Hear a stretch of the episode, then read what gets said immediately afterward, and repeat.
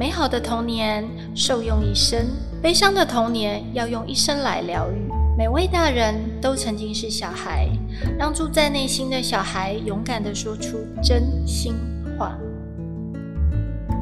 来到小孩真心话，我是奶迪。今天我们邀请的来宾就是要跟我一起讨论的 Polly。Polly 你好，大家好，奶迪好。我相信大家对 Polly 一定不陌生，因为 Polly 曾经在我们的老师大声宫有讨论有关于灵摆，那大家可以去老师大声宫那边去收看，因为我们今天要讨论的完全跟灵摆没有关系。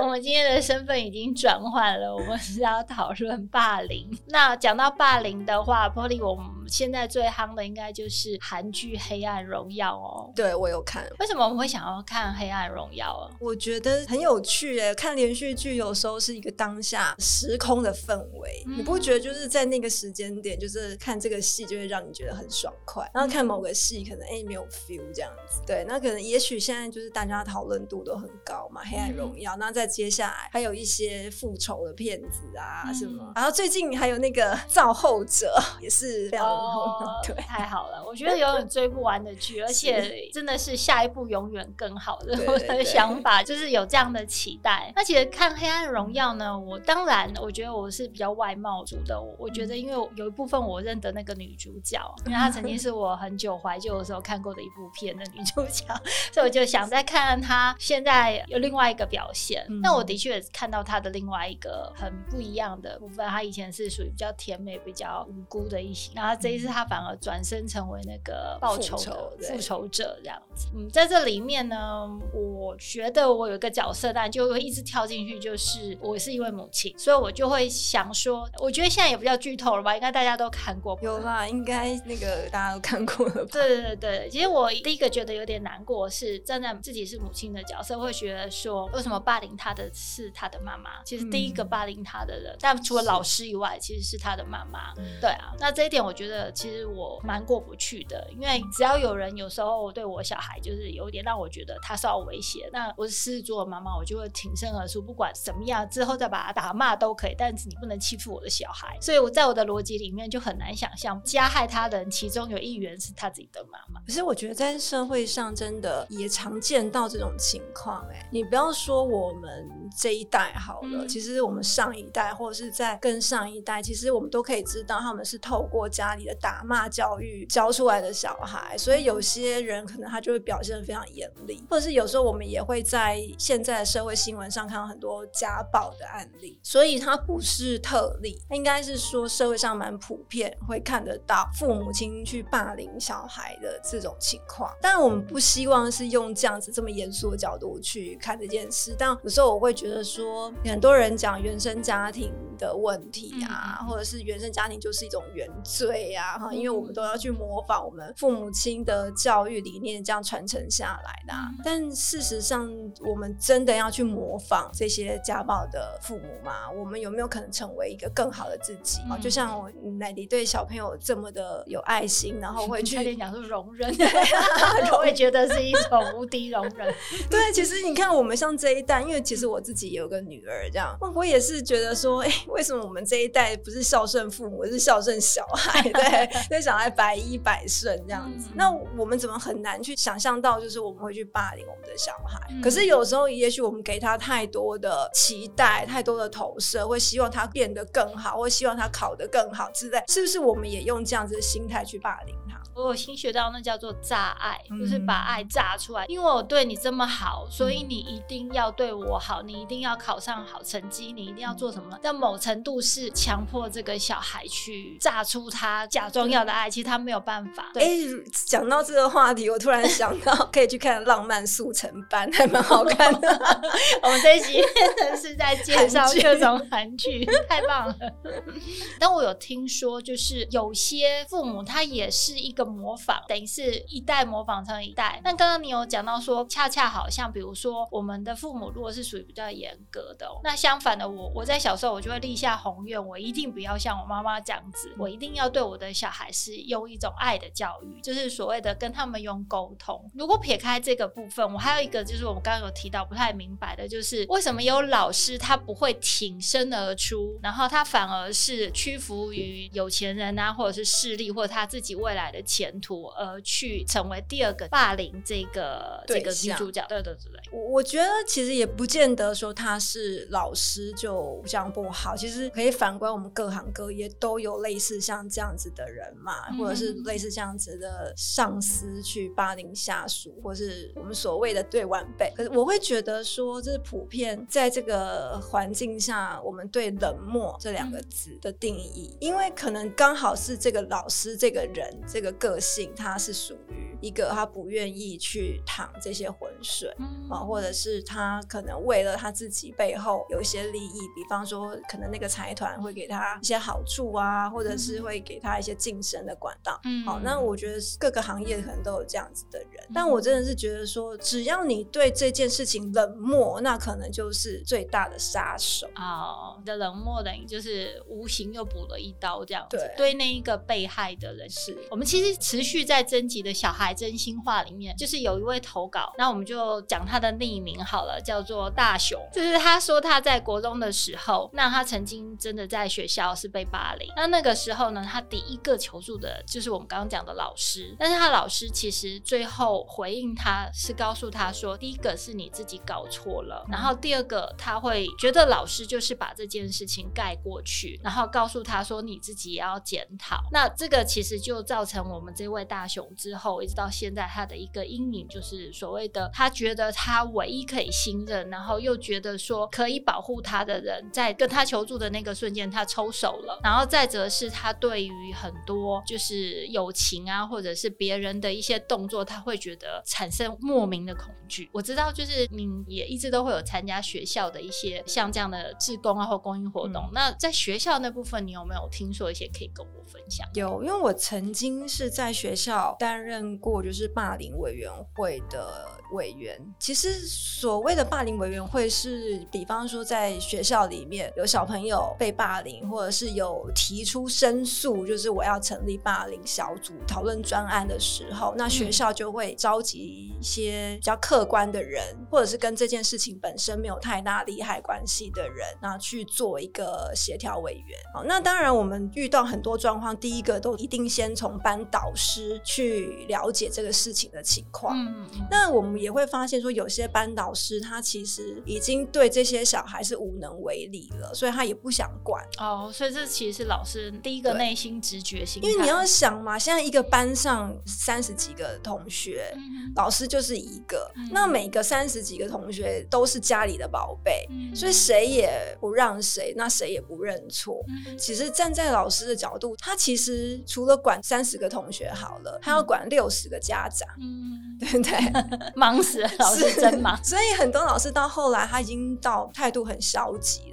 了。他说：“因为反正我已经有处理了啊，我已经叫那个小孩不要这样啦，对不对？但是他没有再有多余的力气再去做更多的事情。所以现实生活好像也就对老师没有揍你，已经很好。像那个片，我觉得《黑暗荣耀》那个老师揍的那一幕真的蛮惊悚。我们现在要讲说，幸好老师是消极处理而已，没有再加害于那个同学这样。以学校方的概念，好，第一关就是老师，好，那老师这个部分可能没有起到太大的效果，这种那可他就会从比方学校的心理师，那或者是学校辅导老师，对，因为现在有些学校他会配心理师嘛，那有些如果没有的话，就是辅导老师。那现在因为辅导老师他要面临学校那么多的 学生，他也无能为力呀，所以他就可能是需要一些爱心志工，然后可能是需要有一些有受过一些 EQ 训练的志工啊，或者一些认辅的志工啊，来帮他做这些事情。哦，所以你想想想看，就是这么多的学生，可是他只有一个辅导老师的情况下，他其实也是无能为力的啊。所以真的这种情况，其实我们得要绕回本身，除了加害者，还有被害者。就是被害者在求助我们的时候，他要像《黑暗荣耀》这样子，就是比较务实一点，他至少能够怎么样去做，或者是有其他的方法，可以让他自己不会在这一段跟他们共度的时间如此痛不欲生。因为其实我们都知。道，就是不管是霸凌者或是被霸凌者，肯定都是有他们需要被辅导的地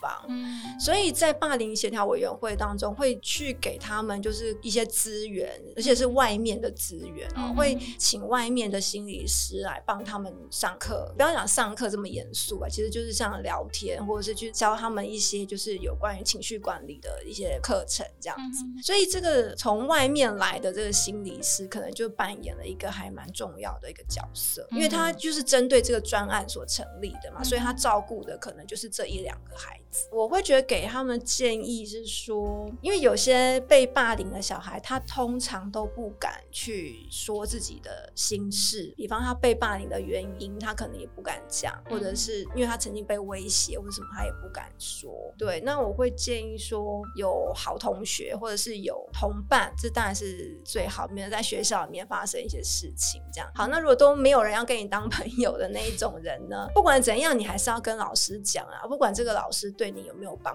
助？因为至少有一个人可以知道这件事情。跟一个老师讲不够，你可以跟第二个老师讲，可以跟第三个老师讲。因 为我曾经就是教我的个案说，如果你今天你对班导师你是没有办法信任的，那你有没有去这么多科任老师嘛？总会有一个是让你觉得你跟这个科任老师相处起来是舒服的。那会不会像说已经是比较弱势，所以其他老师也觉得就是能够闪就闪，或者是反正我也不是他导师这样子。我相信是有啦，一定有这种情况。那至少说，我目前就是在几个学校有上过课，或者是说有带过一些学校的小朋友，我会觉得说还是会有一些热心的老师，他愿意站出来。我们当然也是要肯定我们的教育体制啦，不能说一件事情打翻一船人都是这样子。好，所以就是说，也许你真的有幸运，你还是可以遇到老师。那再不然的话，就是学校辅导室，好，或者是说学校的爱心妈妈或爱心职工。我觉得不管怎样，你只要找到一个人是可以讲话的，是可以知道你的问题，那也许你可以透过这个贵人 来协助你这样子。对，好，这是一个方式。那还有就是一定要告诉。爸爸妈妈。虽然我们前面提到说，有时候是会家暴的爸爸，对，所以有可能是爸爸妈妈他都不愿意听你讲话。可是很多案例是爸爸妈妈都不知道小孩在学校发生这件事。其实很多小孩好像不太想要跟父母讲，就是说主发性的，他们会认为就是一部分他觉得这样很丢脸，然后另外一部分他会觉得说，如果讲了跟大人讲了之后，会被更加用奇怪的方法施暴，或者是说他可能也得不到他想要。的那个预期被庇护的结果，然后可能更可怕未知，只是小孩子我问过他们的想法，对，的确是有，但是因为我们现在要针对个案的情况去做建议嘛，那因为目前我们只能想到就是有大概这些东西我们可以去做协助的，那我们可能就是要去评估哪一个方案最适合我，因为跟父母讲有一个好处是说，父母也许会帮你想解决的办法，好，或者是说会帮你去做。沟通，可是当然我们也遇到很多，后来都变成这个小孩后来已经和解没事，可是是大人在那边吵了起来，变成大人跟大人之间的战争这样子啊，这个我们也是很常遇到的。因为我觉得很多症结点，尤其是我自己遇到的一个个案，他是我自己亲自去跟那个霸凌别人的小孩的父母讲这件事情，那个父母就超惊讶，他完完全全不知道他自己的小孩是会霸凌别人的。还是他的心目中，他的小孩是另一个人。对我有遇过这样的父母，他描述，如果你不看他的小孩，或你不认识他小孩，你不知道他在讲的是这个人，就是完全是对，完全是两个人，对不对？这个我我有遇过，这倒是真。然后他说：“哦，我常常是听我小孩讲说别人怎么对他，哦，就是那个谁谁谁常常瞪他，所以他才会不开心啊，都是别人的事，就其实都是自己的，对，而且是自己加害别人。”然后后来我也是跟这个就是霸凌别人的父母去沟通去聊，然后也说，哎，你可以观察一下，常常跟你小孩在一起的同学啊，哈，他们的一些说法什么的，他才慢慢去了解啊，原来他小孩真的有他不为人知的一面，这样子。嗯，所以我觉得父母亲对小孩的认知啊，这可能也是觉得我们父母自己要检讨。对，可能现在也就是有时候工作，然后回来的时候，大家也都已经脑袋可以运转的部分越来越减少了，都是已经超载，所以或许小孩他有发出一些求救，或者是他有一些行为，我们其实被忽略了，或者是记不得了，就哎好像闪过这样，或者我们以为他这样子很好，所以我们就没有再去多 care 他的一些状况。嗯，比方有时候小孩回来好了，我们也许会问他说：“哎，你今天好不好啊？你今天怎么样啊？”他可能说：“哦，还好啊。”嗯，很官方，好像都是这样，而且越大越会说这些话。对，那我觉得父母好像就接不下去，那个要怎么样去据点沟通？对，就 据点了，然后小孩就回房间把门关起来。对对对，我们常遇到这样情况。对，嗯，我觉得所以说我们现在很难跟小孩沟通跟交心，也是从这个地方，就是人跟人之间的距离太疏离。嗯，那我后来也是想到说，还有一个方法，你可以打电话给那什么张老师哦。现在还有吗？我我不知道现在还有没有哎，但是应该还是会有一些社府单位是可以去聆听你心声的一个单位的哦。对，反正你又不认识他，他也不认识你。嗯，对，那你对一个陌生人聊天，也许你会比较放得开。哦，也是哦。对，总之我觉得基本上，如果在真正求助无门时候，至少他可以把他心里很不舒服，或者是有什么困难可以讲。因为在这部片里面，他有讨论到了一个，就是同才之间，其实当初这个女主角她并不是第一个被迫害的，在她前面其实还有一位金兰，对，哎，不是金兰，其实是在她后面，她前面好像是朝夕，哦，对，就最后后来跳楼了，对对对对对，那在迫跳，哎，对，其实最后真相是这样。样子就是人家说他自杀，就是朝夕他那个时候，金兰曾经有一幕是看着他去买药，他但也不是刻意选择，但他看到了，但他沉默了。嗯，到后来呢，就是你刚刚讲的金兰，他其实是有看到他的好朋友成为第二位，但是他也选择了沉默。对，这我就讲啊，冷漠是一件最真的是无敌杀手，对，最大的杀手。对啊，其实像这样的话，如果现在倒回去，我们自己说，我们自己是那。那个当下，我们看到人家话，我们会选择是冷漠呢，还是我们会做些什么？我们又能够做些什么？这是我后来在回想，我如果是这样哦，不是当事人，但是我的旁边，我可不可以有这个能力，或有这种可能性，可以让他不会是这样的状况？对，这就是人性的考 验。即便是现在发生在我们身边，比如说有时候发生在呃公车啊、捷运啊，或者是其实也常常都会有这种我们很纠结的时候。对，就是不知道要不要去帮助。别人还是说，因为现在我们又被教育说，你不可以随便跟陌生人讲话啊，不能随便亲近陌生人。对，搞不好他们是一整团人在诓我们。我们这样有时候也会跟小孩有意无意的示意这样子。而且很多什么诈骗的啊，你都不知道他是不是碰瓷的还是真的。这真的是很难去拿捏。在这里面，其实也凸显了很多那种人性的很纠结，就是你应该怎么做，要自保呢，还是要救人呢，还是最后可能就是无所适从。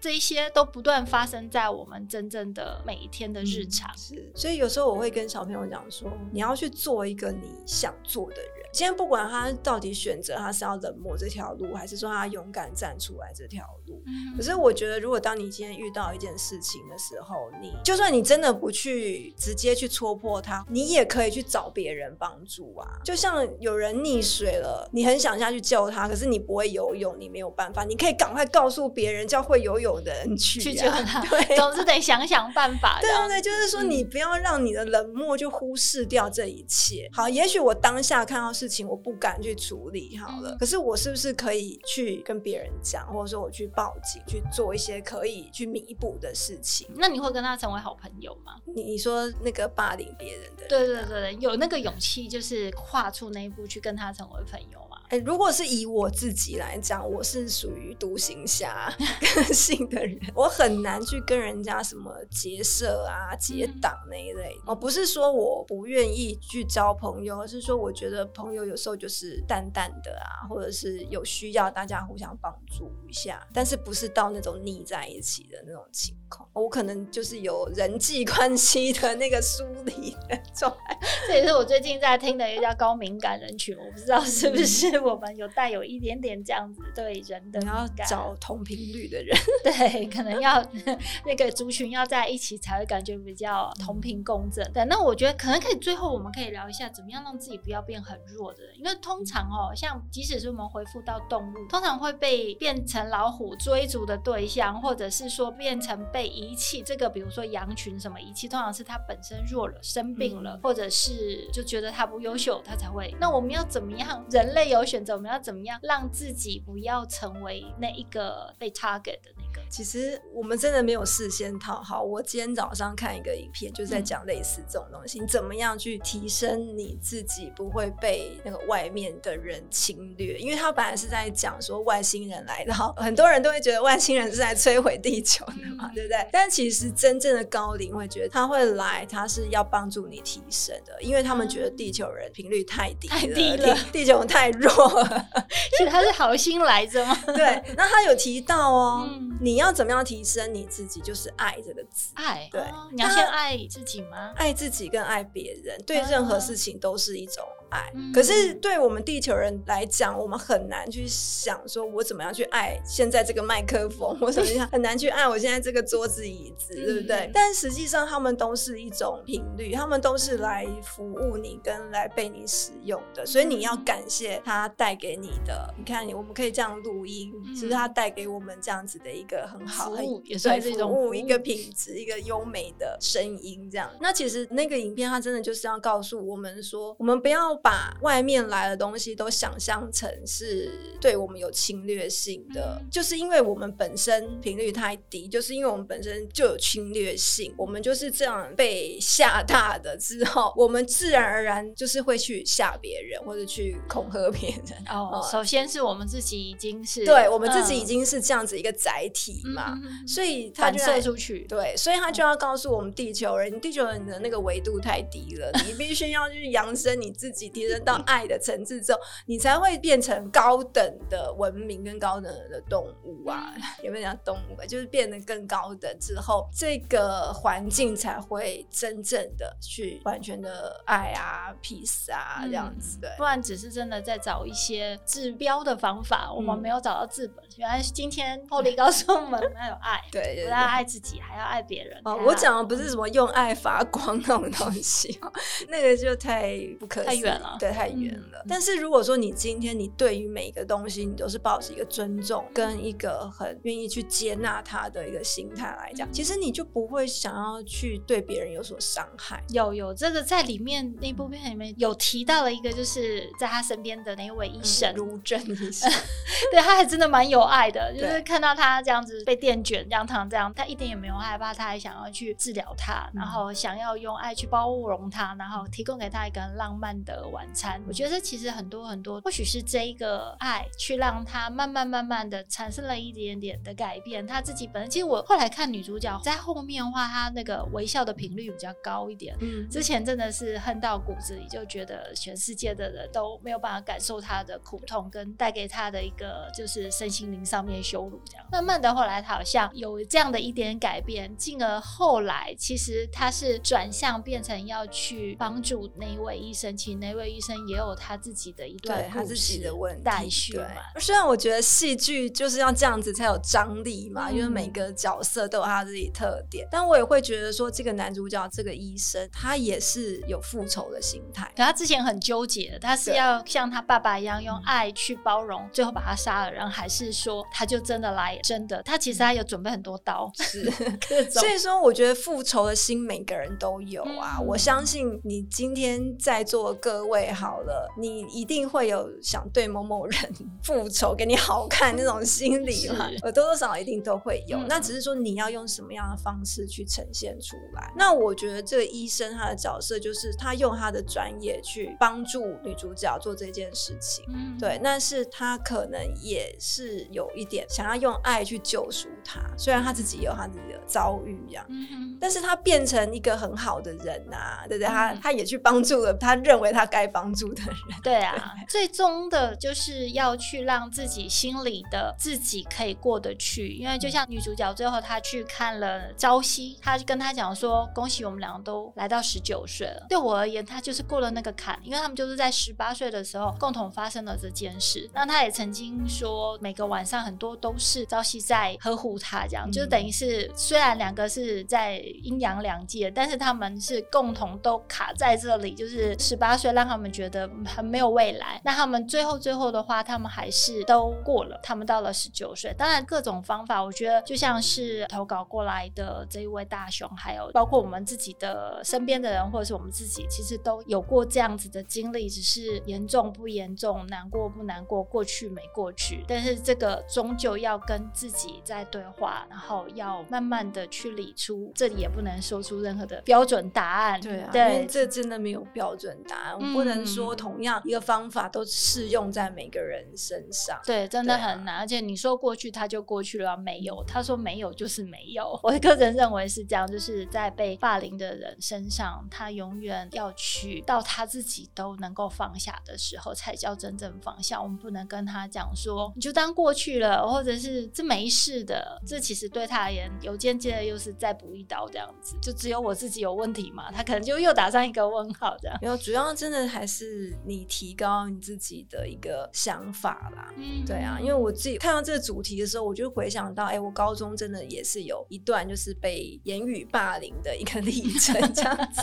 对，只是因为讲可能有得罪到某些人，讲话比较直接的时候。但后来我觉得被孤立的那一段时间，我一直在想说，为什么那些人就这么了不起啊？对不对？为什么我一定要就是被这些人去用这样的方式伤害？嗯，那我也找了我的同学，就是也是边缘人的那一种，就是想要跟他们就是有个伴。可是我后来觉得好像效果也没有到那么好。后来真的是遇到一个比较就是正义感的女生，好了，然后我们就是开始变得比较有话聊，就也觉得说，哎，好像也没那么难过了，因为至少有一个抒发窗口，你可以去把一些事情讲出来的时候，好像心情就没有那么的沉重。嗯，好，这是我自己个人的方式啊，就是说去找到一个真正愿意听我讲话的人，我觉得这个对我来说就是一个很好的疏解。就终于有人愿意听我说，然后这件事情也有人知道了，一直埋在我的心里。我觉得这个也是一个方法之一，这样。对，那我们就是也是呼吁那些不想要跟别人讲这件事情的人，你们要怎么样去找到自己的一个抒发点，但是千万不要走太偏门或太绝对的路，这是我们比较不愿意看到的情况。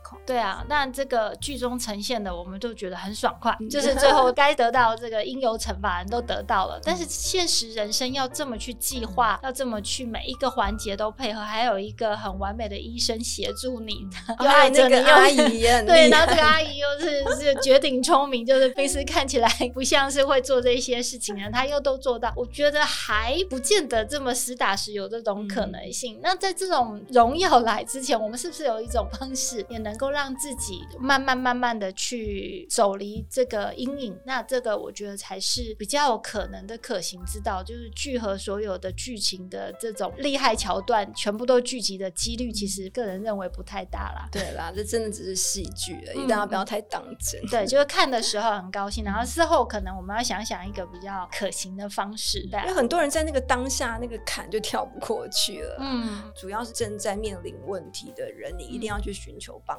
对对，永远不要放弃。那至少要学着爱自己，绝对不要去伤害自己，因为连自己都不爱自己的话，更不可能有别人会伸出手来。这是我觉得啦。那我们今天呢，我们这个剧带给我们很大的冲击，带给我们身为父母或身为学校的职工各个角色，我们去思考一段。那那我觉得这个话题其实是可以无限的延伸。那也很高兴今天 Polly 可以跟我们来分享。那我觉得我们的分享是不断不断的会有继续。那谢谢今天 Polly 来到我们这边，也谢谢大家的收听，谢谢。